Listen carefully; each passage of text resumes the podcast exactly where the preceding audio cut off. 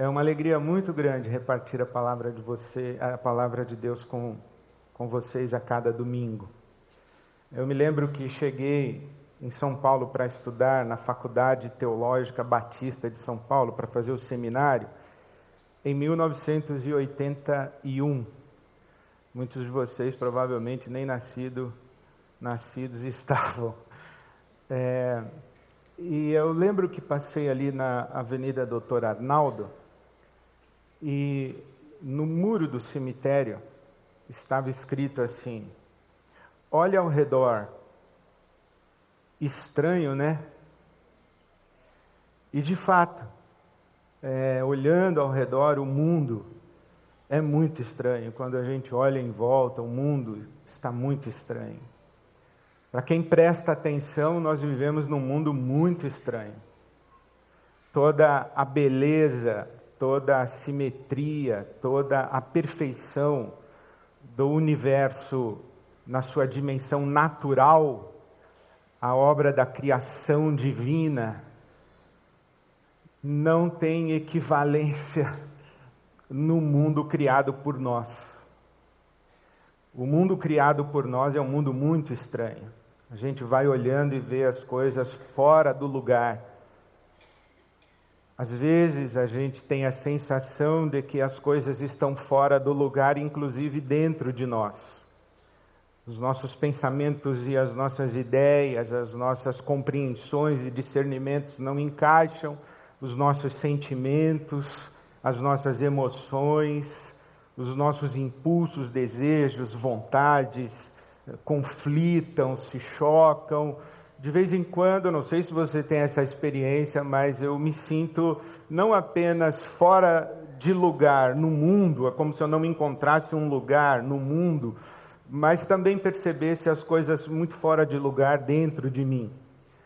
E a palavra de Deus, o Evangelho, é uma forma de nós buscarmos, encontrarmos e discernirmos sentido e sentidos, para que através da palavra de Deus a gente vá colocando as coisas no lugar, a gente vá ordenando as nossas ideias, nossos pensamentos, nossas compreensões, nossos entendimentos, a gente vai enxergando a realidade, o mundo. A gente vai lendo as notícias, vai acompanhando as redes sociais e tudo fora do lugar, e a palavra de Deus nos ajuda a colocar as coisas nos seus lugares, elas, elas vão ficando claras, a gente vai dizendo assim, ah, a luz da palavra de Deus, da revelação de Deus, a luz do Evangelho, eu consigo enxergar algumas coisas e, em, e consigo perceber algum sentido e explicar algumas coisas. Não somente no mundo à minha volta, mas inclusive também dentro de mim. É com esse espírito, com esse desejo, com essa oração que eu leio para você o Evangelho segundo São Mateus, o capítulo 18, que mais uma vez nos fala da relação de Deus com o seu povo, de Jesus com o seu rebanho, a relação do pastor e das ovelhas. E aqui no capítulo 18, começando no versículo 10, Jesus diz: Cuidado! Cuidado para não desprezarem um só destes pequeninos, pois eu lhes digo que os anjos deles nos céus estão sempre vendo a face de meu Pai Celeste. O Filho do Homem veio para salvar o que se havia perdido. O que acham vocês? Se alguém possui cem ovelhas e uma delas se perde, não deixará as noventa e nove nos montes, indo procurar a que se perdeu? E se conseguir encontrá-la, garanto-lhes que ele ficará mais contente com aquela ovelha do que com as noventa e nove que não se perderam. Da mesma forma, o Pai de vocês que está nos céus não quer que nenhum destes pequeninos se perca. Também não sei se acontece com você, de ler a palavra de Deus e uma expressão, um versículo, um conceito, uma ideia saltar. E para mim, lendo esse trecho, evidente saltou pulou, caiu em cima de mim, tomou conta de mim, entrou em mim, essa expressão pequeninos. Cuidado, não desprezem um só destes pequeninos. Versículo 10. Da mesma forma, o Pai de vocês que está nos céus não quer que nenhum destes pequeninos se perca. O Deus e Pai de nosso Senhor Jesus Cristo, o Senhor nosso Deus, é o Deus dos pequeninos. Deus é o Deus dos pequeninos. O Deus que se revela na Bíblia Sagrada e na pessoa de Jesus é o Deus dos pequeninos. Há duas palavras gregas que são traduzidas nos evangelhos por pequeninos. Uma delas você já vai associar rapidamente: micros. Micro. Pequenino. E a outra é népios, que é usada para referir os filhotes dos animais mas também as pessoas tolas, népios. E estas duas palavras transitam pelos evangelhos e são traduzidas por pequeninos. Pelo menos em três ocasiões no evangelho de Mateus, essas palavras aparecem e a expressão pequeninos invade o nosso mundo. Aqui mesmo no capítulo 18, Jesus percebe que os seus discípulos estão discutindo, lá no versículo 1, a respeito de quem é o maior no reino dos céus.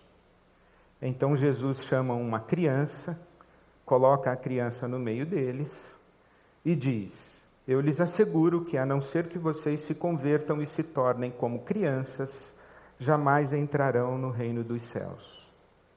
Portanto, quem se faz humilde como esta criança, este é o maior no reino dos céus. Quem recebe uma destas crianças em meu nome está me recebendo.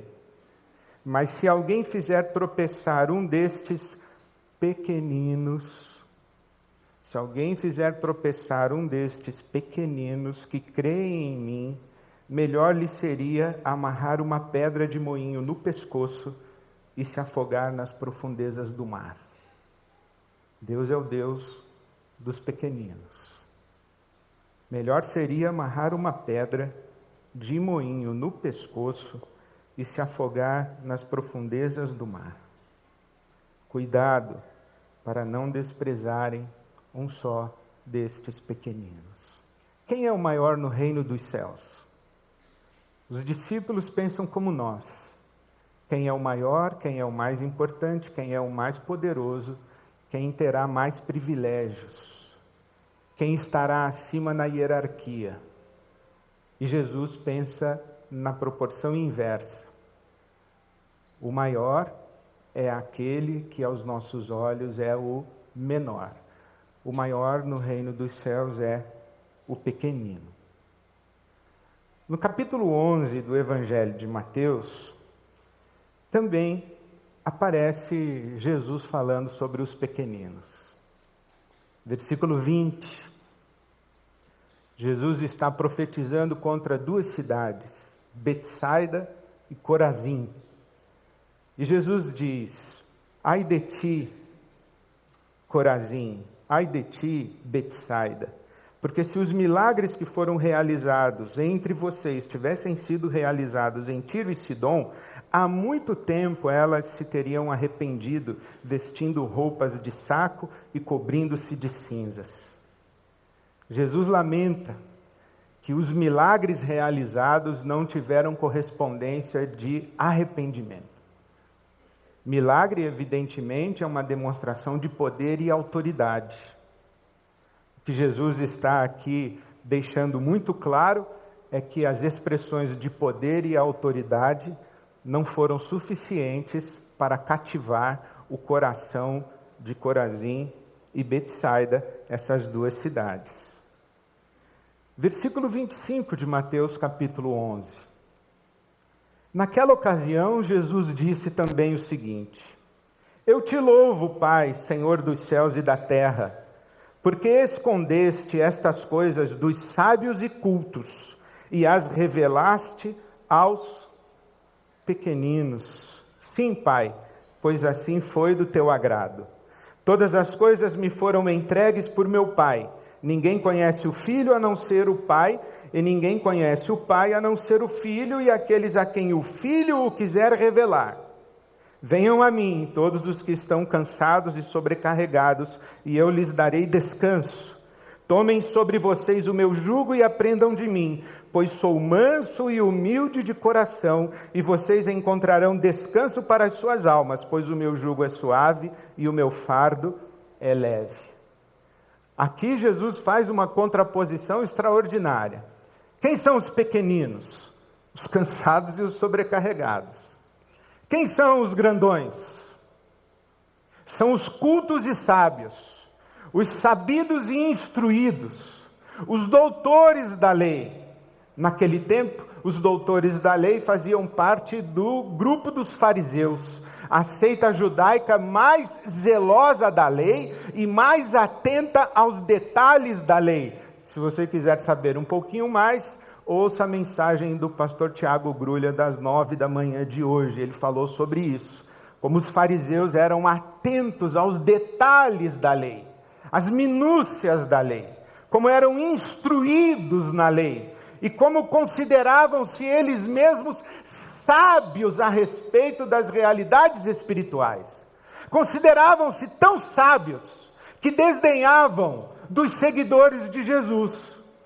João, capítulo 7, tem uma expressão muito interessante, queria ler para você. Os fariseus, os sábios e os instruídos, estavam inconformados com o fato de Jesus ter conseguido seguidores. E eles então perguntam: será que vocês, os oficiais militares, também foram enganados? Perguntaram os fariseus, Mate... é, João capítulo 7, verso 47. Por acaso alguém das autoridades, alguém entre os poderosos, alguém entre os governantes, alguém entre os fariseus, alguém entre os doutores da lei, por acaso alguém das autoridades ou dos fariseus creu em Jesus? Claro que não, claro que não, mas essa ralé está na Bíblia. João 7, 49. Mas essa ralé que nada entende da lei, é maldita, porque acreditou e começou a seguir a Jesus. Então vem Jesus no capítulo 11 de Mateus e diz: Eu te louvo, Pai, eu te louvo, porque as realidades espirituais, o reino de Deus, as boas notícias do Evangelho, as boas notícias do Evangelho do Reino de Deus foram reveladas não às autoridades, aos poderosos, aos doutores da lei, aos instruídos e aos sábios, mas aos pequeninos, a ralé, ao povão. Paulo apóstolo vai dizer a mesma coisa na sua primeira carta aos Coríntios, o capítulo 1, o versículo 26. Pensem, irmãos, pensem no que vocês eram quando foram chamados. Poucos eram sábios, segundo os padrões humanos. Poucos eram poderosos. Poucos eram de nobre nascimento. Não era de família tradicional, não tinha sobrenome, não impressionava na origem, mas Deus escolheu o que para o mundo é loucura, para envergonhar os sábios, e escolheu o que para o mundo é fraqueza, para envergonhar o que é forte. Ele escolheu o que para o mundo é insignificante, desprezado e o que nada é, para reduzir a nada o que é, a fim de que ninguém se vanglorie diante dele. É, porém, por iniciativa dele, o Pai, que vocês estão em Cristo Jesus, o qual se tornou sabedoria de Deus para nós, isto é, justiça, santidade e redenção, para que, como está escrito, quem se gloriar, glorie-se no Senhor. Eu mesmo, irmãos, disse o apóstolo Paulo, quando estive entre vocês, não foi com um discurso eloquente, nem com muita sabedoria para lhes proclamar o mistério de Deus, pois decidir nada saber entre vocês a não ser Jesus Cristo e este crucificado. Olha que impressionante, não é? Paulo poderia ter chegado falando do Jesus Cristo ressuscitado. O que a Bíblia diz a respeito do Senhor nosso Deus é que ele, na pessoa do Filho, sendo o Filho igual a Deus, não teve como um privilégio ao qual deveria apegar-se, mas esvaziou-se a si mesmo, não teve como um privilégio ao qual devia apegar-se esse ser igual a Deus, mas esvaziou-se a si mesmo, tomou a forma humana e na forma humana tomou a forma de servo e foi obediente até a morte morte de cruz. Não sei se estou lendo correto a Bíblia, mas se eu entendo bem, o que o Evangelho revela para nós é que Deus olha para todos os pequeninos e vem ao encontro dos pequeninos, fazendo-se igualmente pequenino.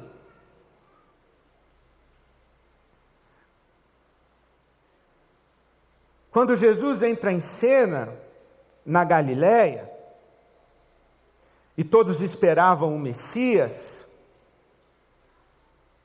Tiago e João e Pedro correm para anunciar, dizendo: Encontramos o Messias. E Natanael diz: De onde ele vem? De Nazaré. Ah, de Nazaré. Pode vir alguma coisa boa de Nazaré? Como se Natanael dissesse: Esperávamos que viesse de entre os sacerdotes, esperávamos que viesse de Jerusalém, esperávamos que nascesse no templo em Jerusalém, Esperávamos que fosse de linhagem nobre, mas de Nazaré.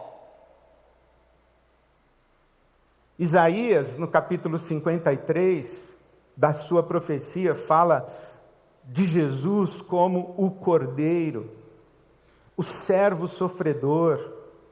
E no versículo 2 diz o seguinte: que Jesus não tinha majestade não tinha beleza e não tinha na sua aparência nada que causasse impressão, nada que impressionasse.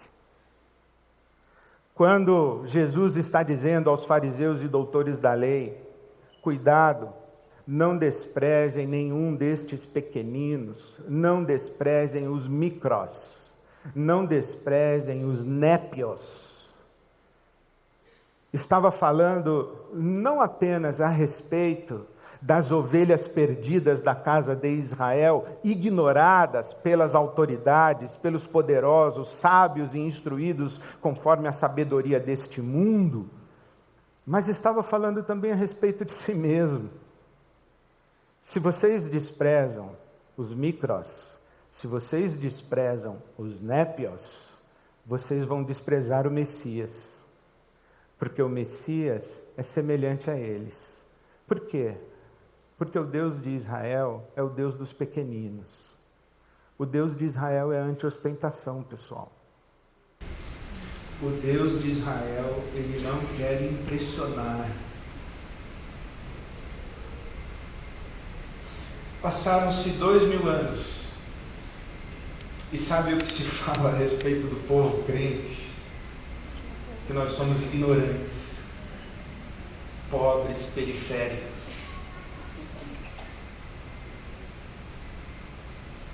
A igreja que mais cresce no Brasil, qual é? Evangélica. Que é hegemonicamente preta, pobre, periférica, pentecostal e feminina. Mas é ela que está virando o Brasil de cabeça para baixo. É ela que está fazendo com que todos os preconceitos sejam verificados e que está expondo os sábios, os entendidos e os instruídos à vergonha. É muito impressionante que a academia, a imprensa, os partidos políticos, os think tanks do Brasil estão estudando os micros e os népios. E dizendo: o que está acontecendo no Brasil? Que os desprezados, os ignorantes, os pobres periféricos e pretos estão mudando a face da nossa sociedade. Estão afetando a cultura do nosso país. Quem é essa gente? Ouça Jesus. Não despreze os pequeninos. Deus é o Deus dos pequeninos. No dia do juízo final, Mateus capítulo 25, julgamento das nações, Jesus diz que Deus vai separar as ovelhas dos bodes. E vai dizer: Venham vocês, benditos do meu Pai, porque vocês me serviram. E os benditos de Deus, o nosso Pai, dirão: Quando foi que nós te servimos?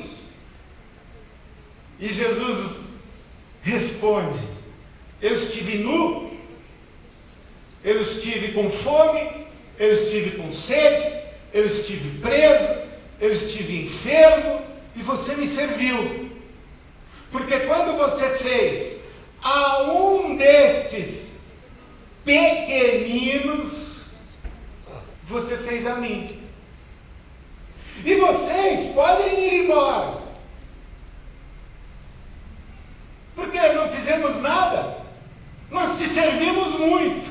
E Jesus diz: nada disso. Vocês cantaram muito. Vocês não me serviram. Porque eu estive com fome, eu estive preso, eu estive nu, estive com sede, eu estive enfermo, e vocês me trataram como ralé. Vocês se vestiam bem de domingo, mas vocês me trataram como ralé. Porque vocês não entenderam que Deus é o Deus dos pequeninos.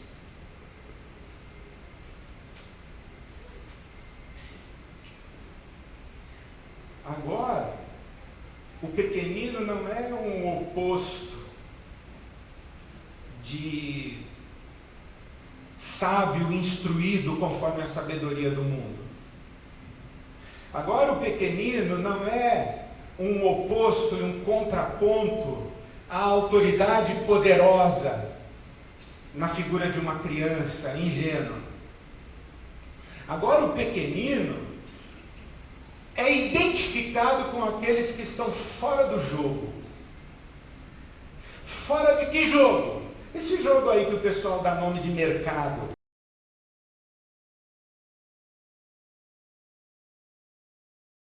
Onde eu estava? Pequenino não é oposto de poderoso autoridade. O pequenino não é oposto de sábio e culto. Agora, em Mateus 25, o pequenino tem fome, tem sede, é presidiário, está nu, está doente. Em outras palavras, está fora do jogo. Está como esse irmão, essa irmã que foi retirada aqui. Um pequenino, uma pequenina. Exige cuidado, exige mudança de agenda, Os cuidadores não estão mais entre nós. Foram surpreendidos pela necessidade de cuidar. Saíram. Sua agenda foi mexida. Os pequeninos nos obrigam a mudar o nosso caminho. É neles que Jesus está. E somos interpelados pela palavra de Deus, e ela nos chega dizendo: ninguém entre vocês sinta-se diminuído desprezado e insignificante. Porque, ainda que seja um só, o bom pastor deixa as 99 ovelhas e vai em busca de uma perdida. Eu sei que há entre nós muitos irmãos e irmãs que lá fora, e infelizmente não poucas vezes aqui dentro, sofrem preconceito. Senão explícita e diretamente na palavra, no olhar, nas entrelinhas, pela sua aparência física, pela sua classe social, pela cor da sua pele, pela deficiência que manifestam. Mas no reino de Deus, Ninguém é insignificante. Os olhos do preconceito são o pior espelho no qual nos contemplamos para derivarmos a nossa autoimagem. Os olhos do preconceito nos deformam. Mas os olhos de Deus são os verdadeiros olhos que nos informam quem nós somos. Somos filhos e filhas amados de Deus. Que ninguém se sinta insignificante. Mas há alguns outros entre nós que se sentem ou se julgam justos, sábios, instruídos. Se não se fizerem pequeninos, estarão perdendo Deus.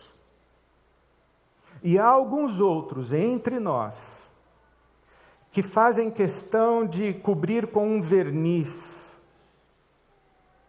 o mundo, o mundo feio, o mundo da violência, o mundo da miséria, o mundo da pobreza, o, o mundo da hostilidade, o mundo da enfermidade, o mundo do sofrimento. Eu não quero ver isso. É tóxico esse ocultamento das dores do mundo e essa fuga das dores do mundo, meus queridos, é uma fuga de Deus. O nosso Deus é um Deus crucificado, é um Deus ferido. Aquela expressão de Tomé querendo tocar nas chagas de Jesus, deu origem a um dos mais belos textos que eu já li. O meu Deus é um Deus ferido, de Tomás Halik. Queremos tocar em Deus, toquemos nas chagas. Naqueles que aos nossos olhos são inúteis, porque estão fora do jogo. São eles os pequeninos, é neles que Jesus está.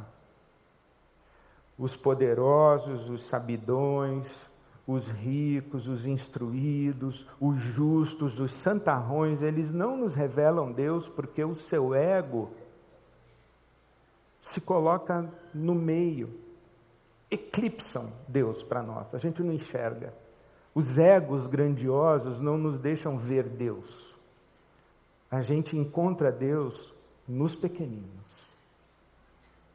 Por isso que Paulo diz: quando eu cheguei aí, eu não falei do Cristo ressurreto, eu falei do Cristo crucificado. E quando eu falei do Cristo crucificado, os pequeninos todos disseram: Esse Deus é como um de nós.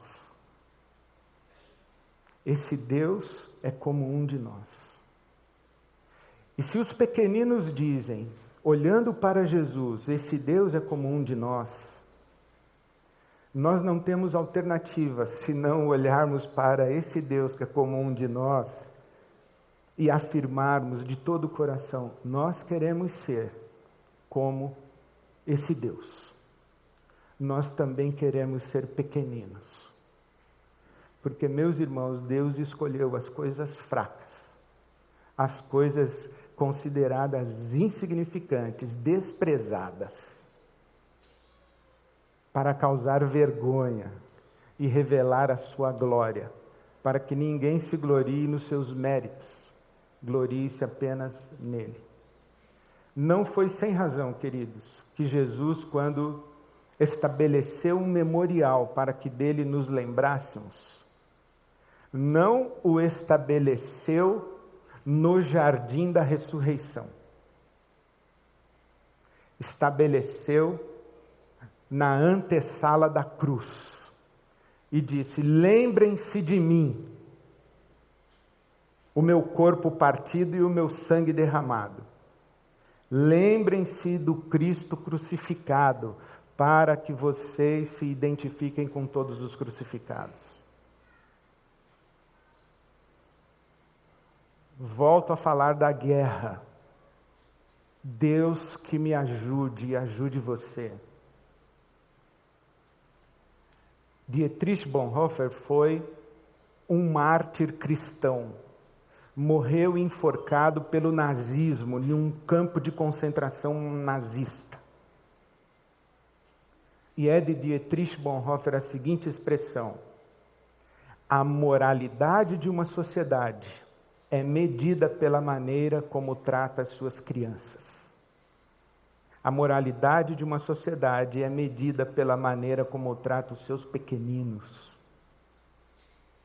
Washington Post de ontem. Uma criança é morta em Gaza a cada 10 minutos. 10 minutos. De cada cinco civis mortos em Gaza, duas crianças são mortas. Deus não tem prazer que os pequeninos se percam.